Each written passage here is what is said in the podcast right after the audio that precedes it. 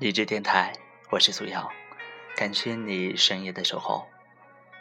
今天跟大家分享的文章依旧来自十点读书，题目是关于灵魂伴侣这件事情，作者江林。关于灵魂伴侣这件事情，我得讲一个自己的故事。他叫天天。第一次见面的时候，天天就对我说：“我是不是在哪里见过你？”我说：“是因为我长了一张大众脸吗？”天天说：“不是，总之就是很熟悉的感觉。”我笑着说：“我不会也跑到你的梦里去过吧？”天天也哈哈的笑了起来，说道：“然而，并没有。”我故弄玄虚的说。可是，你又如何确定自己现在不是在一场真实而漫长的梦里呢？天天轻蔑的哼了一声，他说：“我才不相信唯心主义那一套呢。如果一个梦境足够真实，对梦里的人来说就是一种确切的存在。毕竟……”他顿了顿，从桌上的抽纸盒里。抽出一张餐巾纸，不动声色地按死了一只从桌面上爬过的小蟑螂，然后接着说：“毕竟我们只活在当前的这一刻，梦醒和死亡，某种程度上它是一样的。”当时我们在一家烧烤店里吃夜宵，这家店的环境脏乱差，让人无力吐槽；烧烤的味道也好的让人无法抗拒，周围人声鼎沸。闹得我头皮发麻，有身处梦境的嫌疑。我看着天天一边和我说着哲学的命题，一边漫不经心地把蟑螂的尸体裹进纸里，然后扔到一旁。在那一瞬间，我就不可救药地喜欢上了眼前这个姑娘。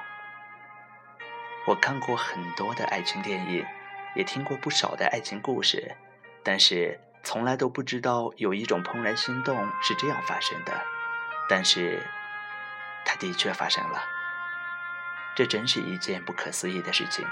但是我和天天之间不可思议的事情太多了，比如我和他的相识，源于他突然跑进了我的梦境里。我们曾经在彼此的微信通讯录里躺了很久，却从来都没有交谈过，甚至于我们谁都记不起是怎么加的好友。有一阵子。我为了在朋友圈做营销推广，进了很多五花八门的群，也加了很多群里的人。大概我们就是在这种情况下产生的联系。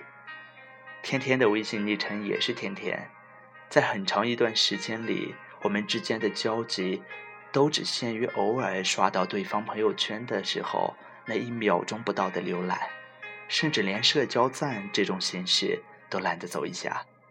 天天后来对我说：“如果我不是在那天早上和他说话，我毫无疑问的会在他几个月一次的通讯录清理中被删除掉，我们就没有机会认识了。这是一种幸运，还是命中注定呢？我总以为，即使我从他的通讯录中消失，依然存在着一千种可能性，让我们以其他的方式在茫茫人海中相遇。”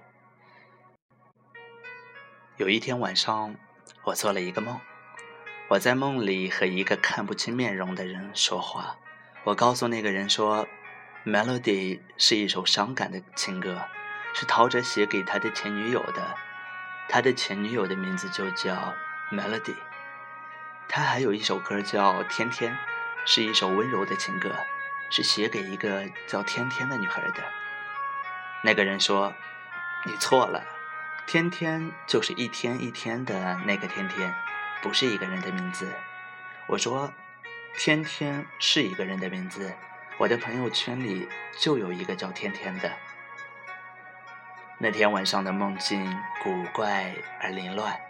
早上醒来的时候，我只记得这样一个片段。好奇心使然，我在微信里找到天天，在上班的地铁上把他的朋友圈看了个遍。看完后，我只有一个想法：我必须得认识这个姑娘。你可以通过朋友圈了解一个人多少？答案是少之又少。然而，你完全可以通过朋友圈感受到这个人的脉搏。当我翻看天天的朋友圈，他听的歌，他看的书，他拍的照片，他分享的文章，全部传递出一个讯息：他的世界和我在同一个频率。每个人都希望陪伴自己走过一生的另一半是自己的灵魂伴侣，可惜，绝大多数人都是不太幸运的。科学家提供了一种说法，在纽约这样一个八百万人口的都市里，一个二十五岁男性潜在的灵魂伴侣数量大概有八百人，再加上个人的一些变量，结果依然有一百人左右。我们从来都不需要担心没有人能够懂自己，这个数字足够庞大。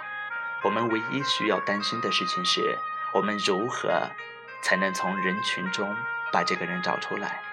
或许有无数次，两个人曾经在人潮拥挤的街头擦肩而过，甚至两个人在地铁上曾经坐在相邻的位置，却都无法认出对方。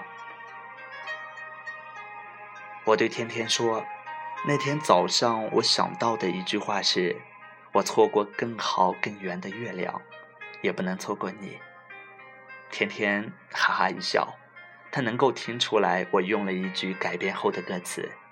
这种说法毫不费力的默契，真是令人愉快。他说：“所以你就突然跳出来和我搭讪了吗？如果我不理你怎么办？”我说：“你不会的。”他说：“我会的，你只是运气比较好而已。因为当时我正在旅行的途中，心情足够好，才会搭理你。”我说，很多时候两个人的相识，靠的就是那一点点运气。当时我很后悔说了那样的话，因为更多情况下，两个人的相爱也需要一点运气。我在和天天相识的时候，用光了所有的运气，结果就是，当我喜欢他的时候，他并不喜欢我。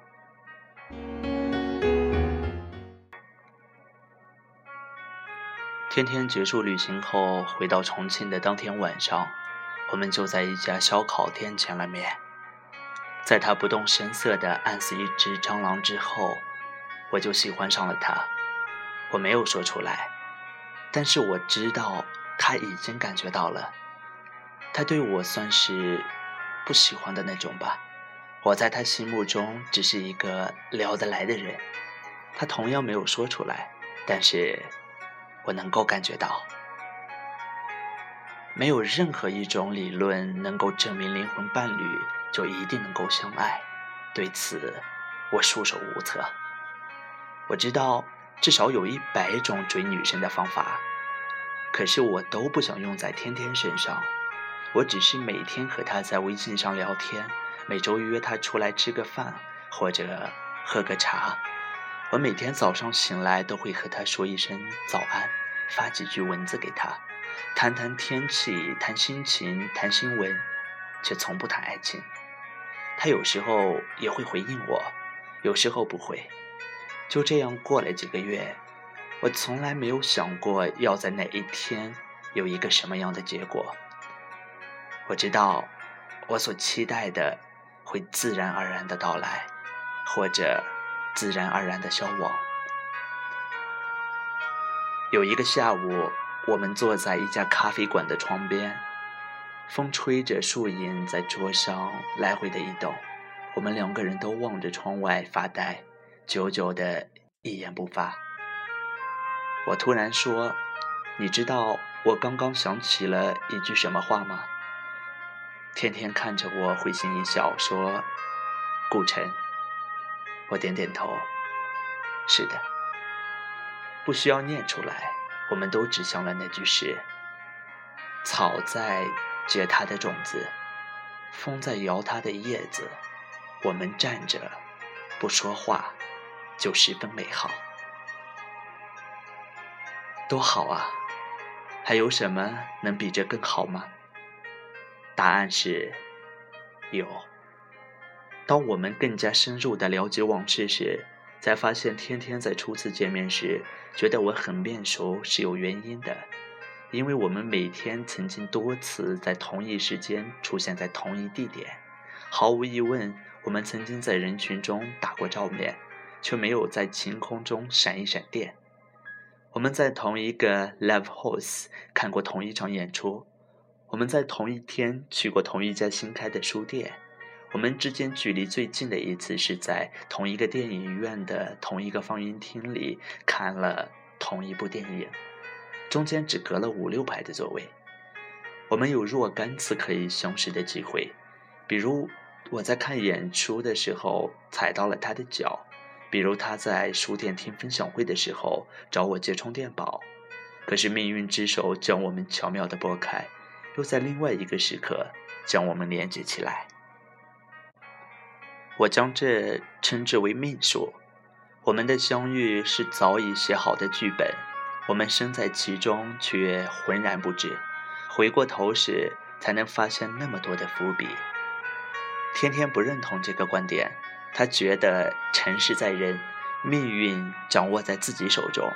我们围绕这个问题讨论了一个下午，谁都没有办法说服对方。最后，天天说。假如明天我就再也不理你了，从此断掉我们之间的联系，你觉得这是命运的力量，还是我的力量呢？我竟然无法反驳，只好举起休战牌。没想到的是，几天过后，天天真的和我断掉了联系。那天早上我发给他的消息，他没有回应；中午发的。也没有回应，我不知道他是对我说的话题不感兴趣，还是故意不回复，或者是他太忙了。我想再发消息给他，又怕自己变得轻贱；不发信息给他，我又一直在心里祭奠。有一句话这样说：爱一个人的感觉，大概也就是跟他讲一句话，等他回复，就是一场赌局，赌注是一整天的心情。如此看来，这场赌局我输得一塌糊涂。那天的我心情简直糟糕透顶。晚上，我花了一个小时遣词造句，慎重地给他发了一条我觉得他肯定会回应的信息，结果还是没有。纠结来纠结去，我最终决定给他打电话，花了半个小时时间准备。结果提示的是，对方已经关机。第二天早上还是同样的情况，于是我彻底慌了。这个时候我才发现，除了微信和电话，我竟然无法通过其他方式找到甜甜。他只需要扔掉手机，引入茫茫人海，我便再也找不到他。他对我而言是如此重要的一个存在，却又会如此轻易地消失于我的生活，这让我感到无比的恐慌和沮丧。好在第二天下午，我就收到了天天发来的微信，原来他在休高温假回了昆明的老家，手机突然坏了，送去修，他乐得清闲，所以就没有找备用的手机。完全没有想到，这给我的生活带来了一次地震。我没有告诉他自己在这两天是如何的失魂落魄，假装自己好像根本就无所谓一样，反而是天天先说：“不好意思，让你担心了。”我说：“我好奇一个问题，如果我突然有一天和你失去联系了，你会担心我吗？”天天说。我会疑惑，但不至于担心吧？都是独立的成年人，除非外出涉险，不然都是能够照顾好自己。这句话听得我心头有些难受。我发了一个破涕为笑的表情，打个哈哈，岔开了话题。我说：“昆明的天气好吗？有什么好玩的吗？”天天说：“昆明四季如春啊，天气很凉快的。”昆明好玩的地方也很多，一般游客都不知道，要本地人带着去才行的。我说：“那我去昆明的时候就请你当导游啊。”天天说：“好啊。”我和他随意的聊了几句，终于得以放下心去处理从昨天就堆积下的工作。下班的时候，我才拿起手机，看到天天给我发的一条信息。他说，上面有一句话我表达的不准确，应该是你要好好照顾自己，这样我才不用担心。我的视线仿佛越过了几百公里的距离，看着天天拿着手机字斟句酌写下这句话的样子，我感受到自己所期待的那一刻，似乎已然到来。于是那天下午，全办公室的人都看见我捧着手机傻乎乎地笑了起来。我马上写了一张请假条，冲过去拦住正在下班的老板，签了字。然后买了第二天最早一班到昆明的机票。我小心翼翼地藏着这个秘密，没有告诉天天。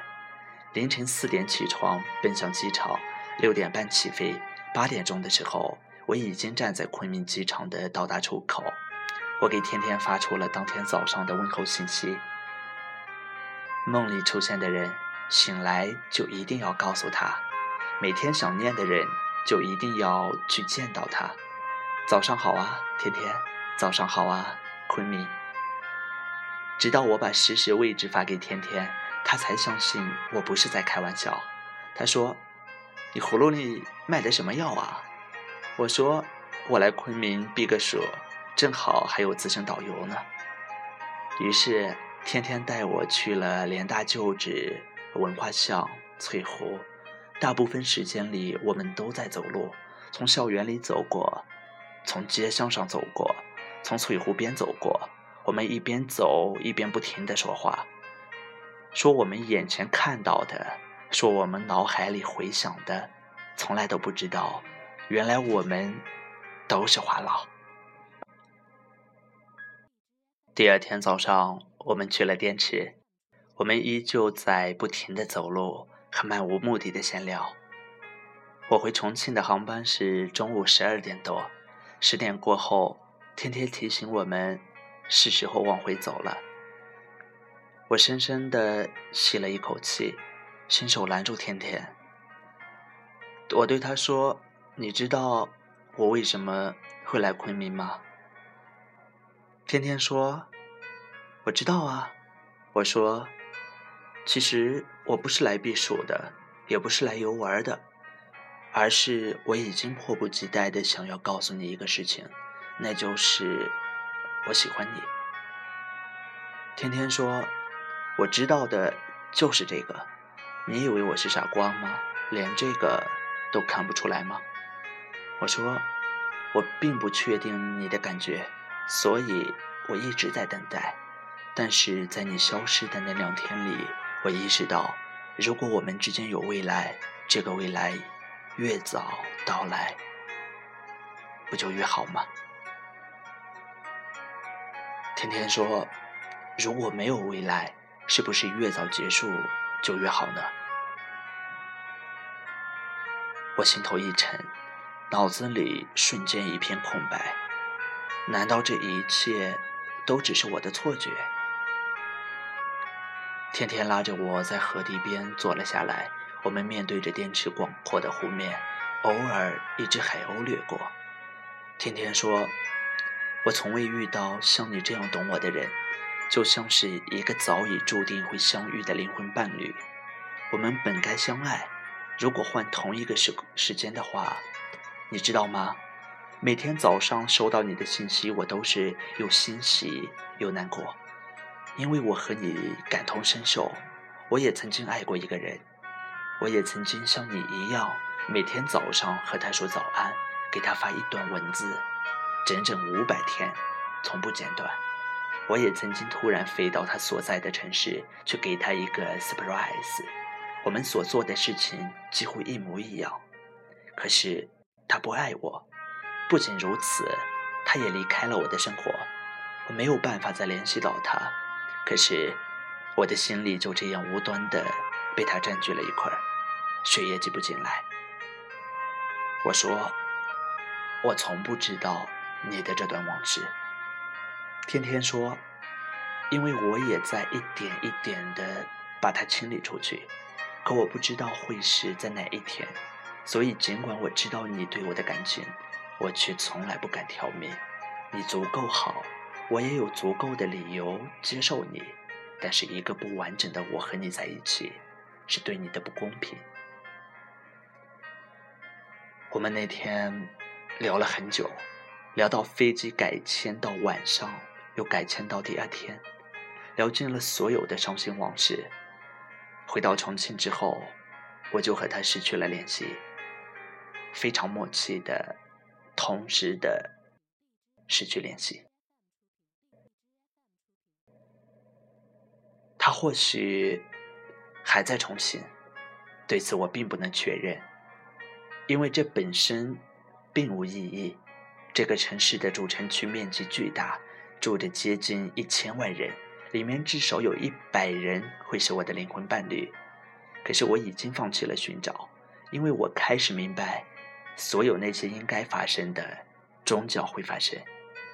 时间就这样过了一年，今年夏天快要结束的时候，我去成都参加朋友的婚礼，许久没有坐过火车，重庆的北站的南北广场直接就把我弄糊涂了，我跑得上气不接下气。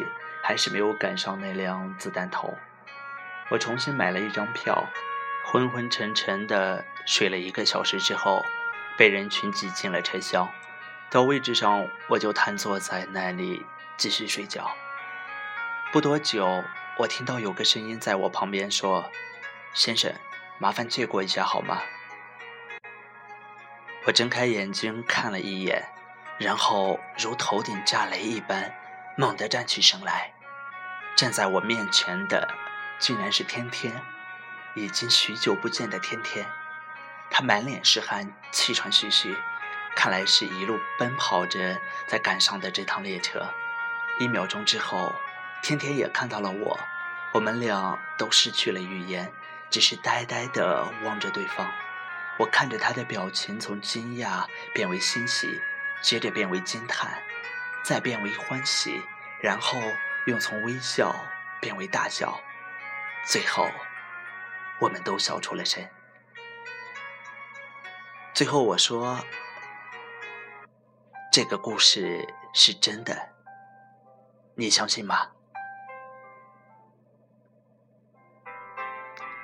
文章读完了，不知道你相信这个故事的真实性吗？感谢江林的分享，也感谢你深夜的收听。我是苏瑶，向你说晚安。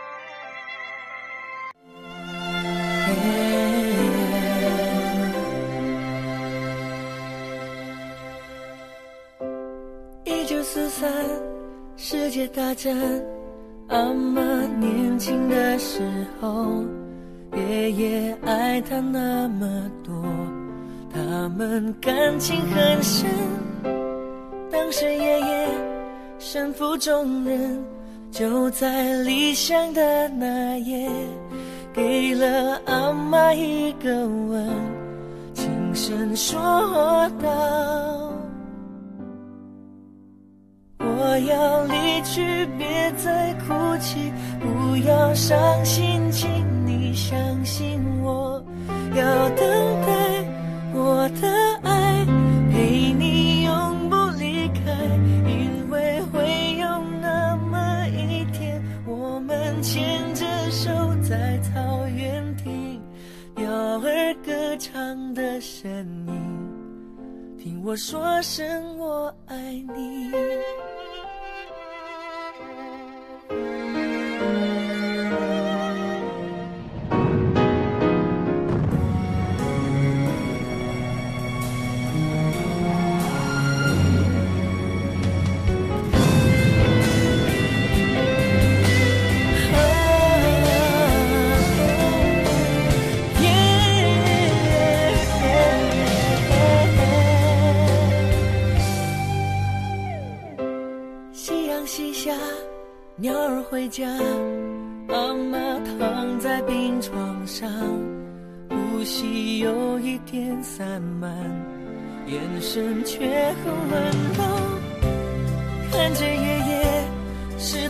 眼，握着他粗糙的手，慢慢泪水开始流，轻声说道：我要离去，别再哭泣，不要伤心，请你相信我，要等待我的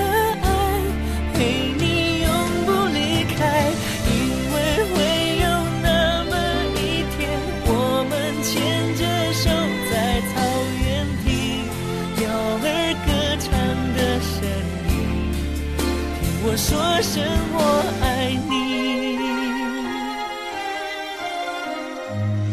我要离去，别再哭泣，不要伤心，请你相信我，要等待我的爱